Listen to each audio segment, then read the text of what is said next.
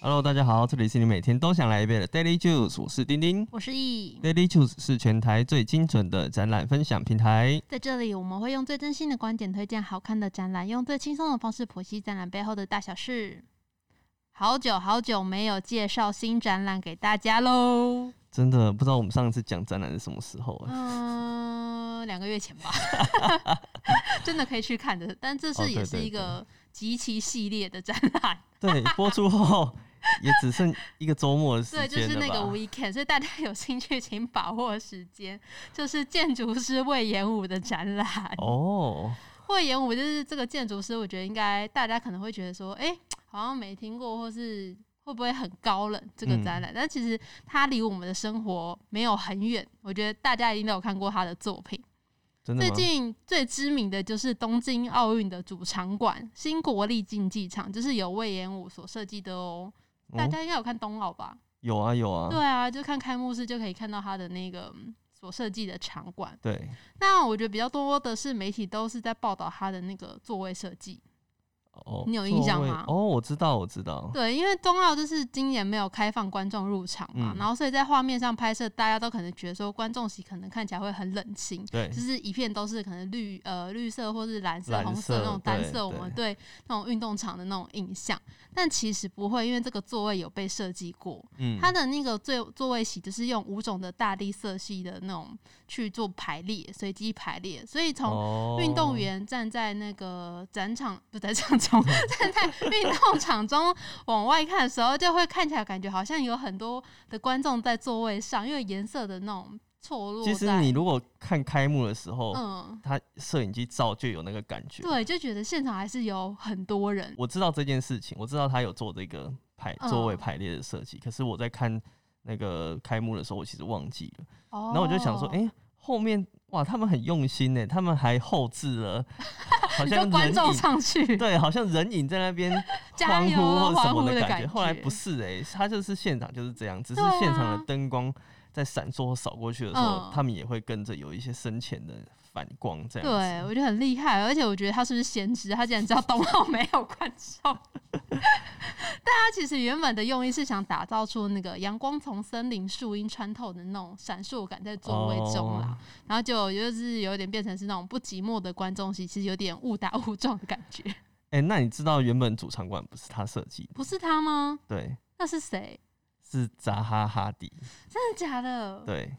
哇，那为什么会突然变成是他？因为你知道扎哈哈迪的建筑就是都是很前卫、就很炫的那是对曲一种。线流体对对感对的那一种。因为扎哈哈迪他就是不喜欢垂直水平，哦所以哦他就是觉得是曲线。嗯可是就是因为太贵 了，因为要建造成那样子，一定要很高的造价嘛。对啊，对好像听说是三千亿日币 吧？对，天哪！然后公布之后，就是就是日本国内就开始吵，然后就有哦很多批判的声音，说哦干嘛花这么多钱？去盖一个场馆。对，而且他就是跟周围又不符啊，硬要在那边盖一个这样子，哦哦就会变得很突兀的感觉。对对对，所以最后呢，就是打掉重练，就重嗯新再办一次比赛。哦，就是比稿，对对建筑对，界是不是很爱比稿啊？嗯，你不比你怎么知道谁的比较好？嗯，对不也是啦。对啊，而且因为他建筑就是他一下去就是几百亿、几千亿、欸，再盖这样。对，啊，像魏延吴这个后来的设计，就是把嗯原本三千亿降到一千五百亿，就日直币接左对右折这样。对对对对对很厉害欸。对。然后那个时候第二名是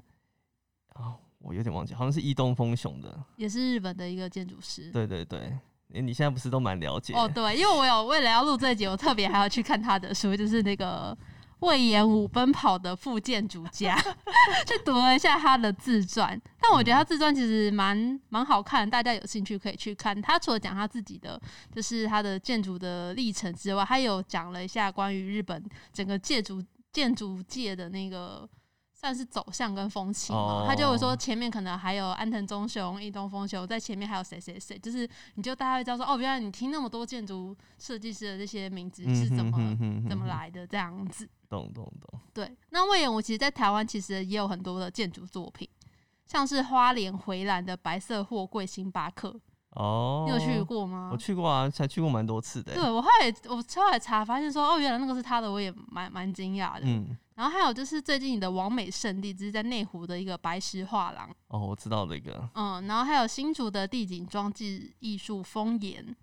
对，但是这些的其实我发现这些我都在台湾的我都没有去过、欸，哎、花莲的你也没去过，没有，最近比较少去花莲 了，哦都是路过 而已，但没有特别去那边。嗯哼哼，但我第一次去日本的时候，就有特别去看它的建筑，是在那个东京的维热山丘凤梨酥店面。哦那个很有名，对，那对那也是他设计，他就是用他的很多设计语汇，就很多木头跟竹子去对，堆叠出来的。但我到现场其实有点小失望啊了，为什么？因为它的木材其实有点脏了，就没有像照 片拍的哦，那么美。难免嘛，难对免，啊，但还是很开心，因为你进去的时候，店员会请你喝茶，再吃凤梨酥。 开心的是这一个吗？就是在日本有吃到台湾味的，哦，它就跟富锦街那个奶油饼干一样，你进去还哦那会个招 B- 待你一 B 块 U，T，对对对，嗯就哼招待你一块那个甜点。因为网络看的其实都还是刚完工的照片嘛，嗯对，所以不太会有人拍丑丑的照片放上 去。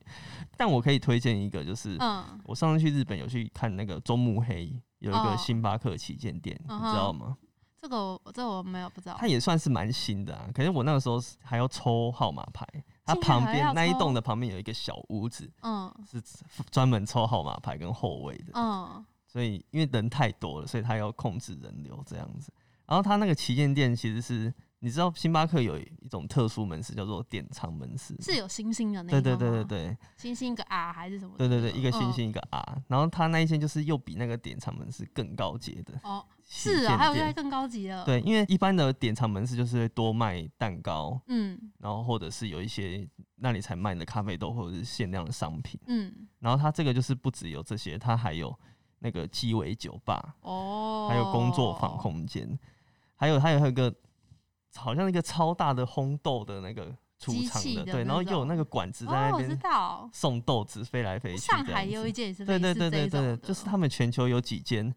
就就是是特别大的，厉害对的。对对啊，然后那个就是魏延武设计的，哦，那你进去有买很多东西我。就没进去啊，哦，我去的时候他就快关门了，啊就蛮可惜了。我去上海的时候有特别去那间咖啡厅，嗯就是也是说比较高级的，对然后里面的周边商品真的都超好买的。你有买吗？我买一些就是回来送送人的，哦因为它有当地限定。那你刚刚说它不是有什么鸡尾酒吧对嘛？然后在上海那间，它就是变成是茶吧，哦它，就有特别泡茶的，嗯哼就是有嗯哼嗯哼二楼有一区就是专门在泡茶的那个吧台的，弄的也是像那种咖啡意式机那种很专业的那种感觉。哎、那你知道如果在台湾，呃，有时候其实你路上也有可能看到魏延武的作品。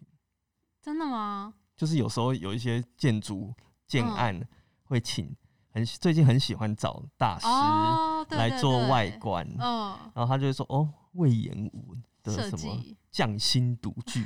作 品之类的， 就是你就听是那个建案广告会这广告的样，那对种对对，什么可是海景第一排，他们常常就会请这些大师，可是他们只大师只负责外表，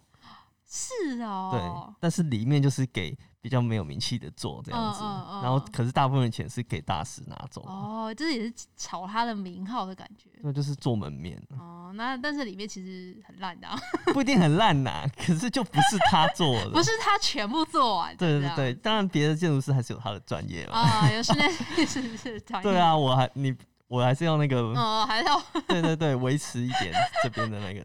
好。那我们这次的展览地点，它是算是我们应该是第一次介绍，对就是在中泰美术馆。 嗯，我觉得对一般人来说，应该是比较偏冷门的地点吧真的真。的对，那我们就简单介绍一下中泰美术馆。它其实很年轻哦，它只有十岁而已，它是成立在二零一六年。然后主要的经营团队是中泰建筑文化艺术基金会。然后这个基金会背后的企业应该很明显吧，就是中中泰建建设，设，哎、就传承这个名字。对对对，啊，你刚刚说什么？二零一六年到现在还哪有十岁不？到十岁，哦，不哦，我到刚刚十算错，我岁，刚刚看跳 行，sorry。然后就是刚好那时候会设立美术馆是那个中泰建设三十周年，然后又哦适逢基金会成立十周年，嗯只是各种 周年纪念，然后就对企业来说算是一个很重要的节点吧，因为我觉得企业都很喜欢那种几周年、几周年的那对，种、那种、那种气、那种节点。没错，然后这时间点，他们就觉得说，哎、好像要出来做一些有关社会回馈，或是肩负一些社会责任的事情。然后他们就嗯成立了中汉美术馆，成为首座聚焦未来与城市议题的美术馆。我觉得算是一个主题很明确的美术馆，就是跟建筑有关的吧，对，就是探跟讨一建些筑跟建筑有关的。嗯但不知道有没有馆藏作品呢、之前看了古贺泰先生那个读书会之后，现在看到美术馆，就会第一个就想到说，哎、不知道他有没有馆藏，还是对就只是一个出借场地的美术馆而已。有可能哦、应该是这样因子为没我错。我很难想象建筑的嗯作品会怎么被馆藏起来，因为它就是那么大一栋，就是有一些会有小型作品啊，哦、对，，有一些会有你，说手稿啊，还是什么之类的，，对对对，或者是他们会做一些装置嘛，小型的装置。嗯，像这次去看的这个展，它外面也有一个魏延武设计的一个对小凉亭，对对对，。那个也是。那你之前有去中泰看过什么展吗？哎、其实我也是第一次去、欸，哦，真的哦，对，因为我在，你知道我在读建筑系的时候，其实嗯就对展览没什么兴趣。很投身于建筑当中。不是不是不是，因为那个时候看的展大概也就是建筑展哦，哦对哦，啊，建筑展就是会展模型跟图面嘛。对啊，我平常就是在做模型跟画图， 然后又再去看模型跟图面，就会觉得稍微有点疲乏这样子。哦对，哦所以哦后来有建筑展我都不太会去看。嗯但我对中泰的印象其实是因为他们之前有经营过一个闲置空间，嗯，叫做 URS 二十一。在哪里啊？在那个双连站那边，它是那个烟酒公卖局留下来的建物。哦，对又是另外一个 旧的建物，对对对，可是现在好像收回去了。当初嗯我们的 B 展和 B 点也是在那边举行，是啊、为什么会特别挑那里？也没有特别飘那里。哎、你是不是有去我吗有？去，超 超神奇的，因为那时候我不认识，但是我还是有去哈尔滨展，对，对，刚好认识人在那边，然后就就去看了，顺便对对有看对到你的我作品，说不定我们有擦身而有过。擦身 而过，对啊，不 我觉得那过边还蛮漂亮的啦，嗯对啦，但后来就是就收走了。之前我们老师的办公室也在嗯，他们边。那边我之前有去那边参加过一些工作营。哦，是哦，对他们那时候有就是类似也是有出租场地，然后给一些呃一些设计公司办一些工作营什么嗯的，哼嗯哼嗯哼还不错。那他后来收回去是变成是拆掉重盖嘛，他也没有拆掉啊，就是他摆就在是那边。对啊，他不知道现在是什么。哦，对啊，但这一次去中泰看的，除了我们今天要讲的这个嗯，魏延武的展览之外，还有一另外一期我们会讲那个 A A 的那个展展，览对，都还蛮不错的。哎、嗯可是我蛮意外，你竟然对魏延武 看完竟然很有心得、哎，我觉得还蛮有趣的啊，可能我有得到些什么东西吧，哦，因为那我你当很无下感其实蛮无感的，对，还是因为你就是在建筑的那个领域太久了，就觉得这些东西你都知道了。我其实也没有知道，你知道我们以前看展览的嗯时候，就是、就是我可能以前就有在研究这个案子或什么，嗯，然后去到现场说，哦，这个是那原来这个案子长这样子，哦，可以亲自的看那些模型，因为看模型，他们其实现在模型都做很细，对，所以你就可以看到很多细节。嗯嗯，但现在就是没有不会有这种感动的，嗯感动比较少就是了。 对啊，哦，我是还蛮喜欢的啦嗯，嗯，因为可能我当初也是差点要念建筑系， 就是差一个志愿序，就觉得哎、这个小小的兴趣兴趣还在我心中是闪烁。 好，那这个展览的全名其实叫常遇。启发魏延武展，那它的展览日期就是到九月十二号的礼拜日，就是很集齐哦，大家要把握时间。超级那它的展览地点是在明日聚落，其实就是在那个中泰美术馆旁边的一楼，嗯是免费参观的。因为它那一区其实就是应该都是中泰的，哦，应该是，因为它旁边对就是中泰美术馆，然后还有明日聚落跟它的 MOT 其他体系的相关对商对店对啊、花店都是在那边这样。嗯那它现在还有开放的场次是有到晚上八点的星光场，哦，所以大家有这可么以晚把握时间过去看看哦。但是就是要线上预约啦，他就是让大家下班可以去看的、对。嗯哼，然后就是它现在同期就是有刚刚我们刚刚讲那个 AA 展，对，就是巨变 AA 伦敦建筑联盟的前瑞时代，嗯哼，就可以，以一起看。那这个详细的内容我们之后会再介绍。好，然后这次的展览主要是展出就是建筑师魏延武近年来的重要精选作品，然后还有一个你刚刚说的那个户外的空间装置，嗯哼哼它其实展区没有很大，主要就是展出模型作品啊，还有照片。那入场的时候就会要求要包包要机务，因为那个模型可能真 的太对精巧，很对容易会被包包毁掉，就是毁掉这没样子。错。其实就像我刚刚说的，这个就是很常见的建筑筑展展，对，嗯有模图形，图形是什么？模型、模型啊，图模面、型哦和图面，然照后片，文字解释，它比如说它有一些设计理念啊对，或者是特别的地方。那魏延吾他最有名的就是他自创的这个副建筑这个新的嗯名词嘛。诶，那你看完书，你有觉得他副建筑到底在讲什么吗？ 我觉得还是对我来讲还是有一个虚无缥缈的感觉。 你觉得他的脸消微？有一点就是一种理念的感觉吧。对那我们下次来做一个副策展好了，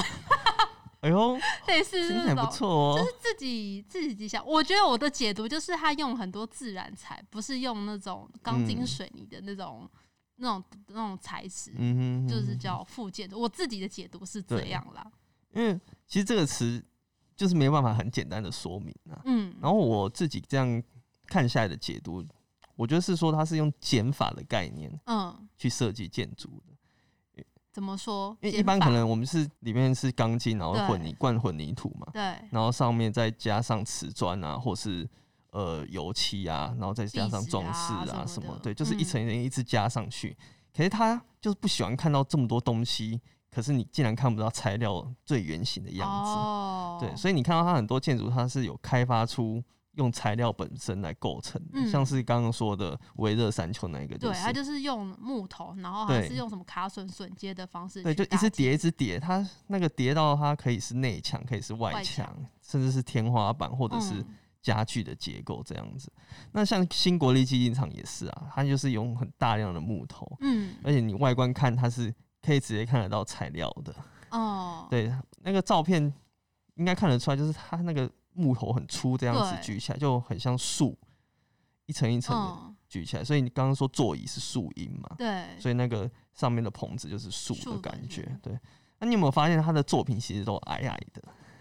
好像哎、就都是平没平有矮都矮的？太那种轰了很大一对栋的对那对种对感对觉，因为他就是不喜欢大家把建筑物看成是那种展现实力的象征。哦，对，，因为大家不是很爱，你知道为什么大家一直要盖大楼，盖大楼，或是那个什么世界第一？第一高塔，对，之前嗯台北一零也曾经短暂的当 过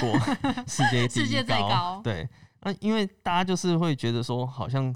建筑就是有这个含义在。嗯，可是因为经历了地震啊，或是九一一这种攻击之后，他就觉得，就是赋予建筑强大意义的这件事情，嗯其实是没有意义的，哦，对啊。所以新国立竞技场它有压低高度，嗯，就是比之前那个扎哈设计设计的那个更矮了。然后像我们这次展览也有看到有一个 VNA 的苏格兰当地的分馆，嗯，嗯也是平平的这样子，然后旁边你都看得到它材料堆叠的质感，对啊，就是虽然它各种设计用不太一样的材料或者什么，嗯哼可是我觉得看看是看得出一个调性在那边的，对，而且他说，我那时候读读他这本书的时候，他还有讲到是说他。呃，对于建筑的死亡这件事情，他觉得嗯现在的钢筋水泥就是大家一盖完就觉得说它好像永远都会在那边，对都不会对腐坏或是损坏这嗯样子。哼，但是如果是用比较自然材的话，其实你就可以今天看到它，其实建筑也是会慢慢的走向死亡、死凋亡零。对，哦我觉得蛮蛮有趣的。他有提出这个这个概念跟想法，所以我想像那个维热山丘，它可能是变脏，也是它迈向死亡的一个过程 吧。 合理合 理，对，合理就是说哦，有呼应到他这个建筑师他想提倡的这个对理念在对这对对样子。那这个展览里面，我印象最深刻的其实是后面的影片区。嗯它其实就是有四个小荧幕，播放大概都一分钟左右的影片。然后它的荧幕四周不呃贴了很多他手机拍摄的照片，就是还有他呃就是像他日常的观察、啊嗯哼或是旅行的所见所闻，然后再加以分类在这四个影片的四周。然后影片的内容主要就是介绍魏延武在设计上常使用的手法，像是有四个主题，有孔洞、倾斜、粒子跟时间，然后再讲解说使用这个主题设计的手法有对应到哪些的建筑，然后就是刚好哦是现场展出这些模型跟相关说明的东西。我就觉得这个有点马后炮。后设后 设，